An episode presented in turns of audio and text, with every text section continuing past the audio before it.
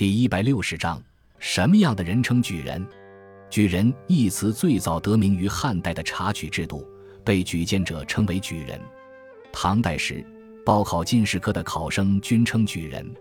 宋代，举人方才成为乡试考中者的称呼。但宋代的举人只是具有了参加京城会试的机会，并无做官机会，并且举人的资格仅是一次性的。如果在接下来的会试中没有被录取，则参加下次科举时还要重新参加乡试，再次取得举人资格方可参加会试。而到了明清时代，举人的含金量才高起来，进退都比较从容。进可参加京城会试乃至殿试，向进士出身冲刺，且举人资格终身有效。这次不中，下次科举可直接参加会试。退。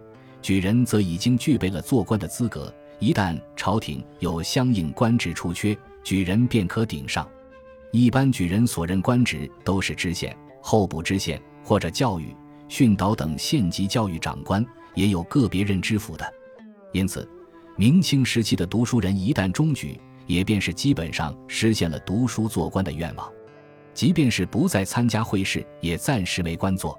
也会像《儒林外史》中中举的范进那样，自有人前来巴结，送上银子，生活水准步入富贵阶层。总体上，举人构成了明清两代低级官员的主流来源。